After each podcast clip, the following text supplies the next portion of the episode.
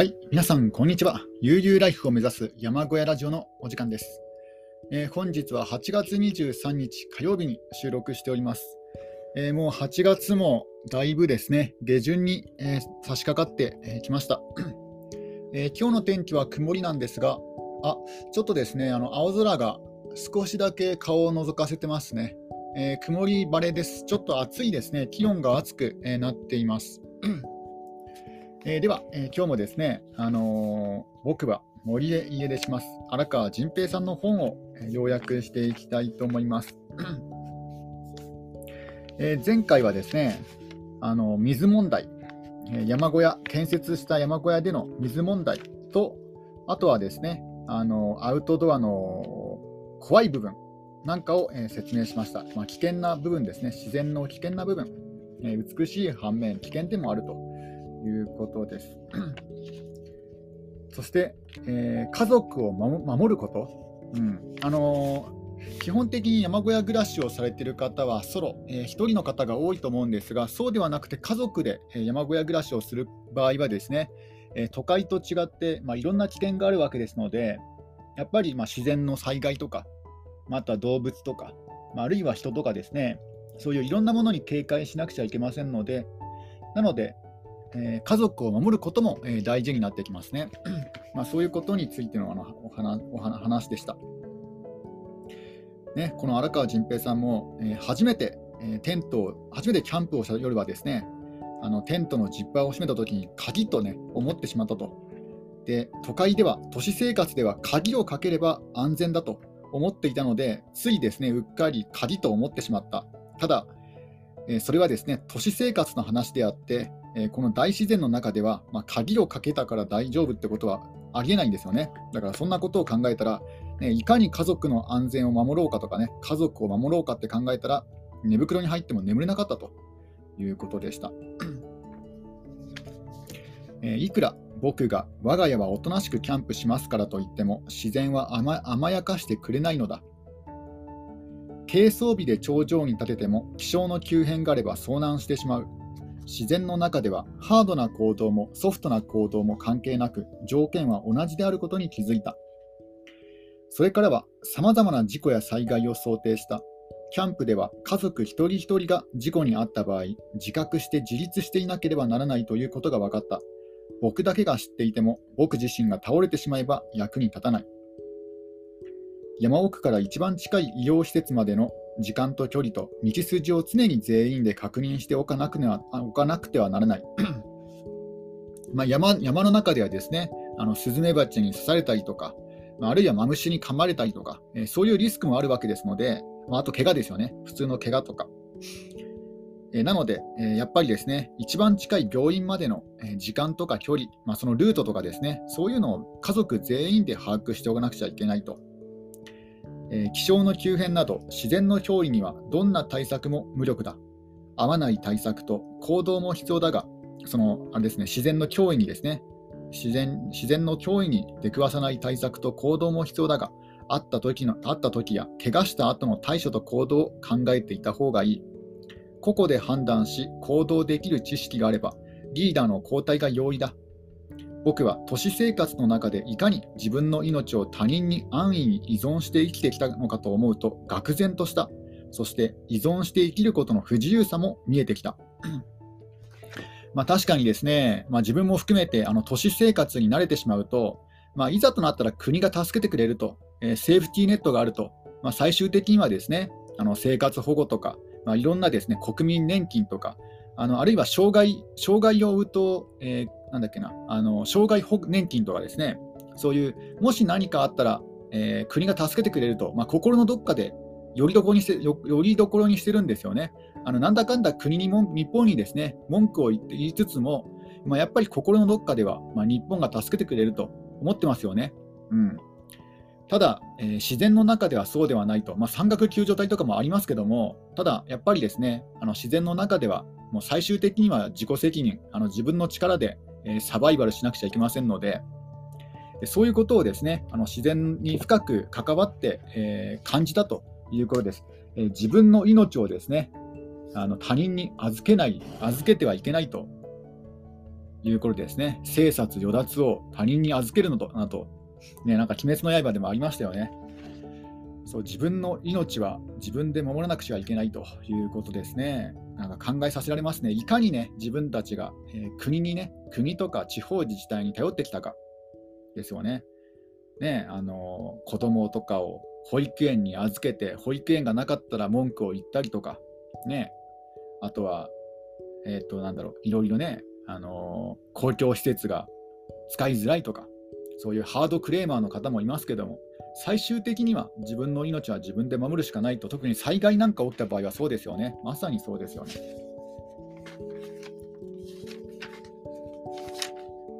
えー、子どもたちが夏休みに入るのに合わせたように山小屋が完成した。仕上がりも自分が予想した以上の出来で、棟梁も玄関の鍵を渡しながら、ここまでなるとは思ってなかったずら、と自慢した。2階から1階にかぶさった合掌造りのような急勾配の屋根は、樹高のあるもみや鬼ぐるみの木々に囲まれて、堂々たる重量感と安定感を持っている。玄関脇の奈良の木も予想通り山小屋の雰囲気を重厚に引き立ててくれた。えようやく、えー、夏休みに、えー、夏休み直前にですね、山小屋が完成したということで、タイミングとしてはもうバッチリのタイミングですね。森の木々木々が自然に作る枝の枝の重厚、ね、自然森の森の木々が自然に作る枝の造形の妙にはどんなデザインの建築物も勝てないだろうとさまざまな山小屋を見て回るうちに予測した。ならば天に伸び四方に張り出した木々の懐で枝枝を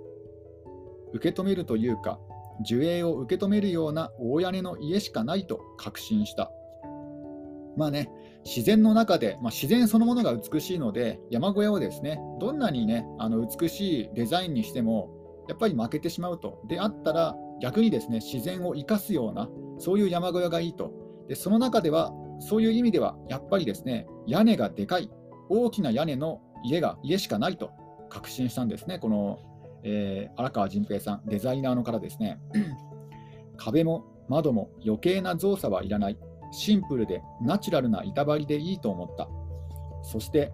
木造りの家の基本形は屋根の形によって決まってしまうことが分かり、合掌造りのような大屋根にこだわったのである。まあ、木造造りの家は屋根が大事だと、屋根の形で山小屋の形が決まるということなんですね。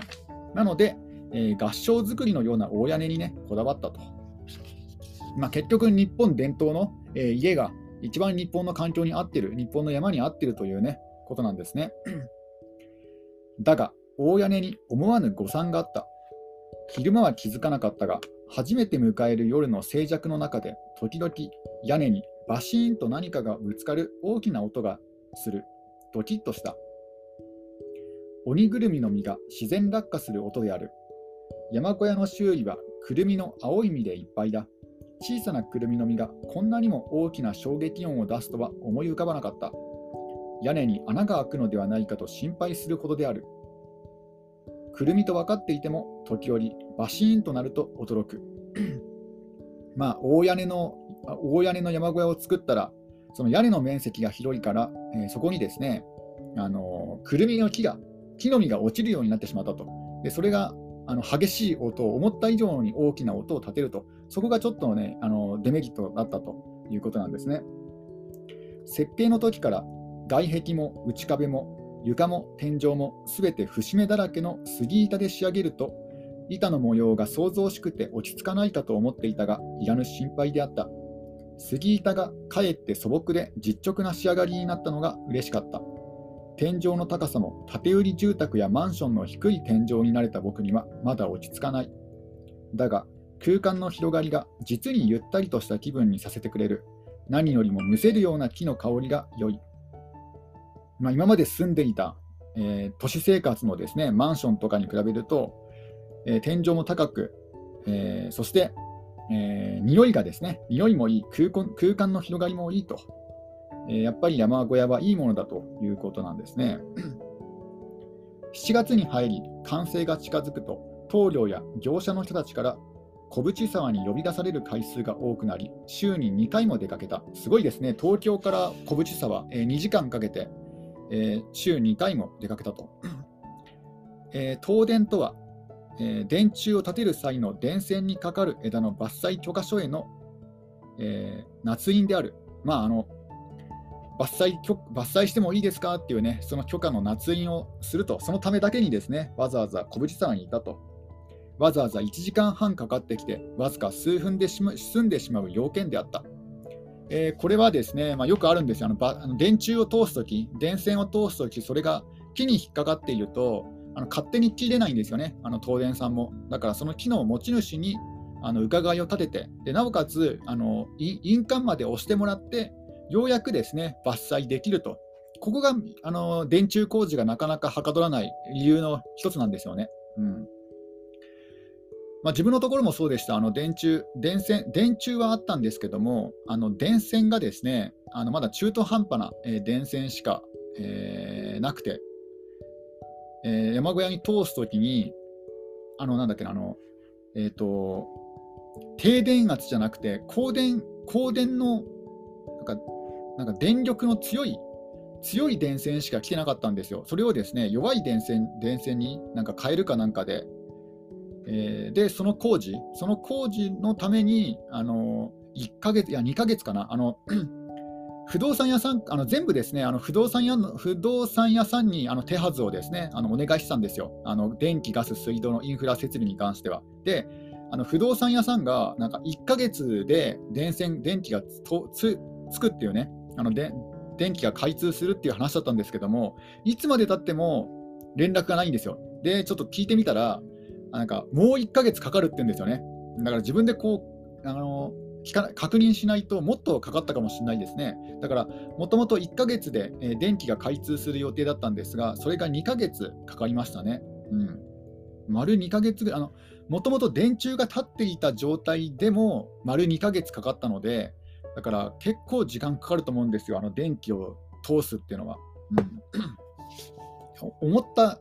あの最初に計画していたのと倍ぐらいですね、あのずれるってことを考えておいた方がいいですね、うん。予定よりもだいぶ長くなります、電気の開通工事。えー、で、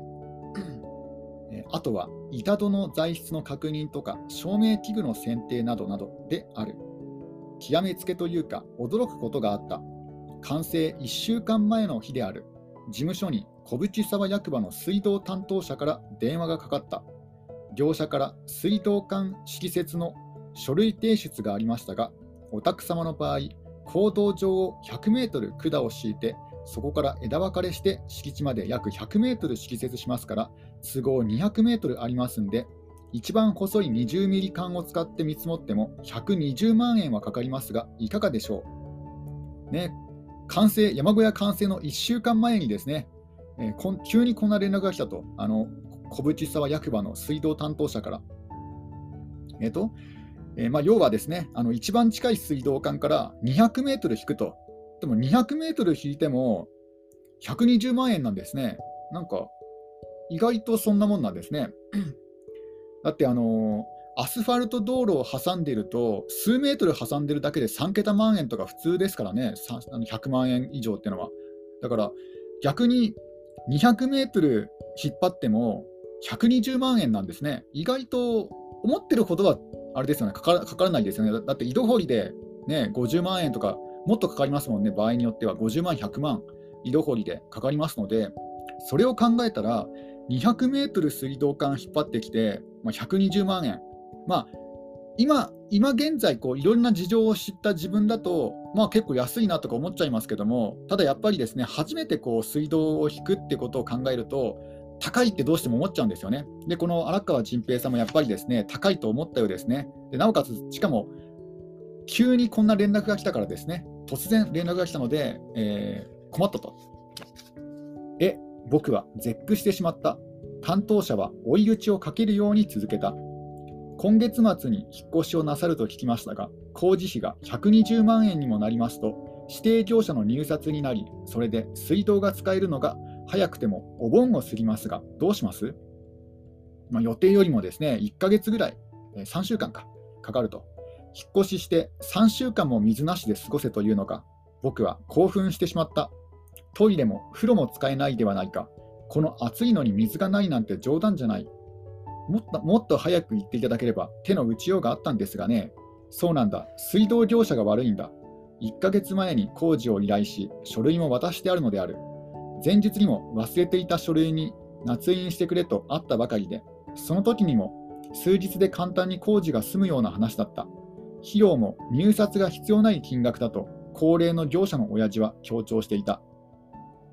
まあ、これ、ひょっとしたら地方あるあるなのかもしれないですね。えー、自分のね、あのところのところだって、もともとは1ヶ月でね、あの電気が引けるっていう話だったんですけども、直前になってそれが2ヶ月になりましたからね。だから、もう、な地方移住あるある、田舎あるある、もうね、1ヶ月ぐらい平気で伸びると、直前になって。だからそういうことを考えると、ちょっとですね、あの早め早めにあの手を打っておかないと困りますね。え、とにかく電話ではなんですから、こちらへ早い日に来ていただけますか？とですね、まあ、役場の方が言ってくれたと。明日行きます。土曜ですが、やってますか？で、この時にですね、まあ、こう聞きはしたけども、あ、そういえば土曜日だから役場は休みだったのを思い出していた。ただ、役場の方方はですね、あの開いています。どうぞ。と、えー、言ってくれたようです。えー、工事が済むとメーターまでは保守管理のため所有権を放棄して町へ寄付してくれという120万円もかかる工事費を個人負担させ、完成すると取り上げる、それでいて工事業者には公平を促すため入札にするという、どうも不公平感ばかりが残る話だ。町役場は住民より業者の方が大事なようである。ね、これも困る困った話ですよね。今、要はですね、あの あちょっとドリンクを飲みます。要は一番近い水道管から、まあ、自分の土地までこう水道管を引きますよね。ただ、また新しくあの移住者が現れたときに、その移住者はその分その、そこから枝分かれできるわけなんですよね。だから、その権利を町役場にくれと、なんかこういう後々ごたごたが起きないように、だから工事費は移住者が出してくれ、まあ、荒川さんが出してくれ、その代わり、あの工事し終わったこの水道管の権利は役場にくれと、町役場にくれと、まあ結構都合のいい話ですよね、町町役場にとっては。でそんなことを言われたと。えー、その上、管が敷かれた後、他の住人が枝分かれで新しく水道を敷設した場合には、そこからの工事費だけで安く済むことになる。先に敷設したものが損をするわけで、ますます不公平感を感じる説明だった。そして、こればかりは工事費の補助も特例も一切ないという。僕の知っている他の市の場合、後から枝分かれで引く人は、先に引いた人の費用の半分を負担する規制になっている。これだと公平で納得できるやり方だが、その話をすると過去にそれで揉めたという。どうも僕には現在の方法が逆に揉めるような気がして不可解な返答だった。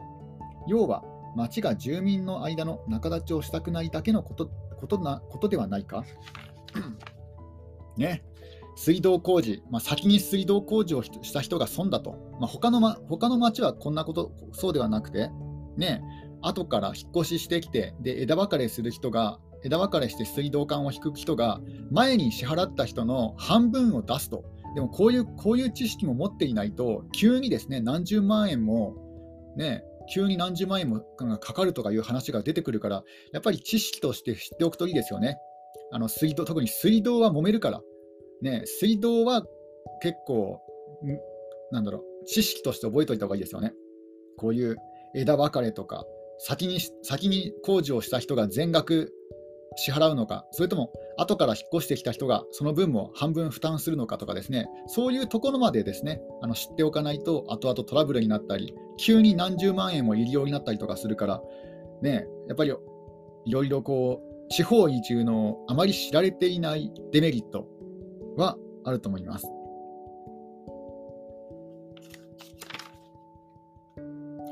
えー、で できれば隣の方と分担すれば負担が軽くなるんですがね、隣さんは井戸のようですが相談されたらいかがですか？という、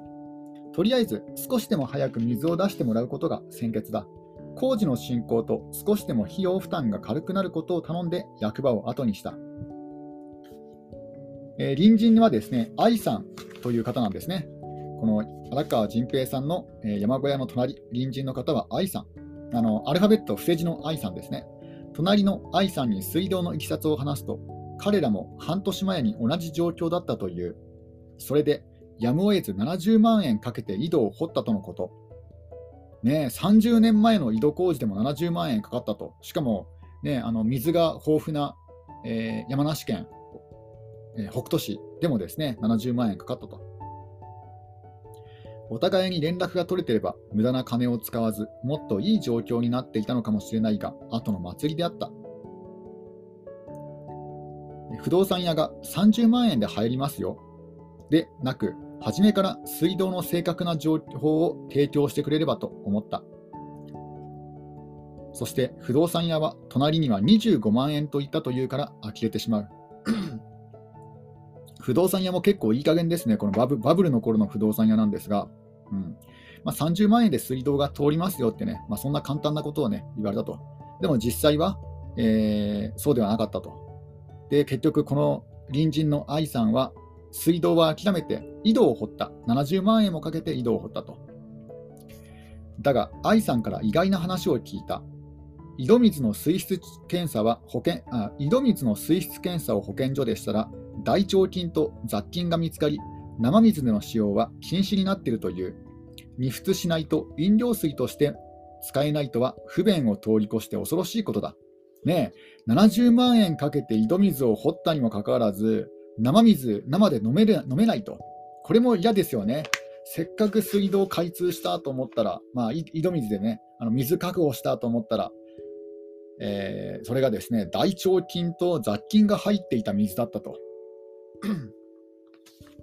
だって、八ヶ岳の麓ですよ。そんなね、水の美味しいと言われているところでさえ、こんな感じなんですね。その上、愛さんの奥さんは、隣町の長坂の井戸からは発がん物質まで検出されたんですってと教えてくれた。ね、隣町からは井戸隣町の井戸からは発がん物質まで出たと。隣に行って聞いた話で、やっぱり水道を引くことにした。隣人も負担してくれるというが、井戸掘りの出費をしている上に、折半は悪くてできない話だ。ね、愛さんも、ね、水道工事の半分出しますよってね言って言ってくれはしたんだけどですけども、もうね、あの井戸掘りで70万円もつあの使ってしま使ってますので、ちょっとさすがに申し訳ないと。えー、翌日、えー、町役場の水道担当者から電話がかかってきた。事情を考慮して特別に入札しない方法で工事を早くしてくれるという。僕は内輪のパーティーを開くつもりでいたのでありがたい話だった。だが、2週間の水なしを想像するだけでもうんざりする。まあ、3週間のね、3週間水が使えないっていう話だったけども、それがですね、あのちょっと工事を早めてくれて、まあ、2週間我慢すれば水道が通るということになったと。えー、女房に役場からの話をすると、キャンプのつもりになれば2週間ぐらいすぐですぐよ。風呂は近くの温泉に,、はい、温泉に行けばいい。僕は女房の言葉で山小屋計画の原点を忘れていた自分に気がついた。ベースキャンプを作るつもりで山小屋計画を始めたのじゃないか。水ぐらいで大騒ぎしている自分に腹立たしくなった。まあね、奥さんが理解理解のある方でよかったですよね。うん、まあ、キャンプのつもりでね、まあ、2週間我慢しようと、水水は。でそういう話になったと。えー、その日、水道なし、ガスなし、電話に至っては1ヶ月先、電気は工事用の仮設という未完成の山小屋へ、早稲田大学の2人の学生に1泊2日のアルバイトを頼んで引っ越しした。ね、水なし、ガスなし、まあ、電気はあるのか。うん、水なし、ガスなしの山小屋に引っ越ししたと。ちょっとドリンクを飲みます。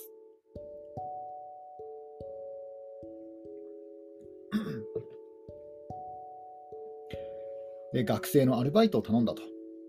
その上、作り付けの本棚は建て具屋の都合で4、5日遅れていた。引っ越しといっても小淵沢の倉庫からであるが、かなりの蔵書があるので簡単にはいかない。数日前、レンタカーのトラックをと探したが、小淵沢にはなく、倉庫の、まあ、その借りている倉庫ですね、えー、貸倉庫の坂本さん、まあ、経営者の方です、貸し倉庫のオーナーさんに、4トントラック積みロングボディのトラックを借りることになった。大型家具を僕らで積み込み、運転をそのオーナーの坂本さんがし、積み切れない小型の書籍の段ボールは僕の車で運んだ。素人の積み込みを見ていた坂本さんは、そんなんじゃ1回で運べねえぞと仕事を中断して手伝ってくれた。大型家具を木製のパレットの上に乗せるとフォークリフトでトラックに移す。積み込みも隙間なく手慣れたものである。僕の車も7往復で夕方までには荷物の運搬は済んだ。だが、乾燥した山道は車が走るたびにもうもうと土煙を上げるので全員汗とほこりでぐしょぐしょである。荷ほどきは翌日に回して温泉に出かけることにした。温泉のことは町の食堂のおばちゃんに聞いてはいたが、場所が不安内で長野県、山梨県の境の国道20号線をうろうろしてしまった。探し当てた時には営業時間が過ぎ、事務室には誰もいない。勝手に上がり、浴場を覗くと、係のおじさんがすっぱだかで浴場の掃除をしていた。これもやっぱり時代を感じさせますよね。まあ、今でもやってるのかもしれないですけども、30年前、そのね、あの町の町が町が町が運営している温泉、ねえー、温泉があって、そこで、えー、係のおじさんが全裸でね掃除していたと。どうなんですかね、あの温泉あんまり行かないから分かんないんですけど、え温泉の掃除って、風呂場の掃除って裸でやるもんなんですかね、全裸で。ちょっとよく分かんないですが、まあ、すっぱだかで浴場掃除をしていたと。すいません、引っ越しでこの通りのありさまでお湯を使わせてください。僕は余計な説明はいらないと思った。ぐしょぐしょの風景を見てもらえばわかるはずだ。どっから来たんだ？ここは町営でな、まあ、町営の温泉だと。6時までなんだわ。もうお湯も落としてんだだぞ。時間は7時15分を過ぎている。東京からです。10分だけでも、シャワーだけでも構いません。よし、いいだろう。浴槽の中で洗っちゃって構わねえからな。と言うと排水、排水栓を閉じた。まあ、お湯をですね、お湯を落としている。まあ、あの排水口のですね線を開けていたけども、その線をね閉じてくれたと。ね、で浴槽の中で洗ってもいいと、体を洗ってもいいと、そういうふうに言ってくれたと。女房もいるんです。そりゃかわいそうだ。あ、いけねえよ。彼はすっぱだか、フルチンのまま女風呂へ排水栓を閉じにかけていった。まあ、ここね、男風呂でこういう会話をして、で、女房もいるんですって言ったら、あ、それじゃかわいそうだなっていうんで、あの女女風呂の方方の排水栓もですね、閉じに行ってくれたと。慌ただしく温泉に浸かり洗い上げる、あがいあ慌ただしく温泉に浸かり洗い上がると、係のおじさんが更衣室で着替えている僕らに、ここの温泉の解説をしてくれた。この建物は白州町福祉会館で塩沢温泉という小淵沢の人が町営と言っていたので小淵沢町営だと思っていたが隣町の白州町の経営なのであった。疲れてぐしょぐしょの体には最高の温泉だった。その上料金を負けてくれた。洗い出した残り湯だし時間も短かったから半額に負けておくぞ今度ゆっくり来てくれやな1人300円だという外は真っ暗闇で、背後の甲斐駒ヶ岳の下の雨乞い岳の稜線も見えなかった。ねいい、いい思い出ですよね。この白州町の人、うん、このおじさんとの出会い、よかったですね。紙コップと紙の皿でキャンプのような食事をしていると、窓の網戸にたくさんの虫がへばりつき、羽音を立てる。これはもうあれですね、帰宅後の話ですね。山小屋山小屋で、え帰宅した後、え食事をとっていると、時々大きな虫が窓ガラスに激突してくる。カブトムシが飛んできた。振り向くと、ホタルの青白い交際が目についた。ホタルの点滅する交際を見ているうちに、この山小屋にある疑問を感じてきた。この森は僕の山小屋ができるまでは漆黒の闇の世界で虫たち昆虫の天国だったのではと思った。高校と明かりをつけた僕の山小屋は昆虫たちの世界を侵略しているような気分になってきた翌朝裏山を散策しその向こうに続く今まで立ち入らなかった牧草地に踏み入ると八ヶ岳の前景が朝日に輝いていた自分のあこれからは車ではなく自分の足で森を歩く山小屋をベースキャンプに庭を散策するような気分で森と付き合うことができる僕たち夫婦の新しい門出の朝を迎えた。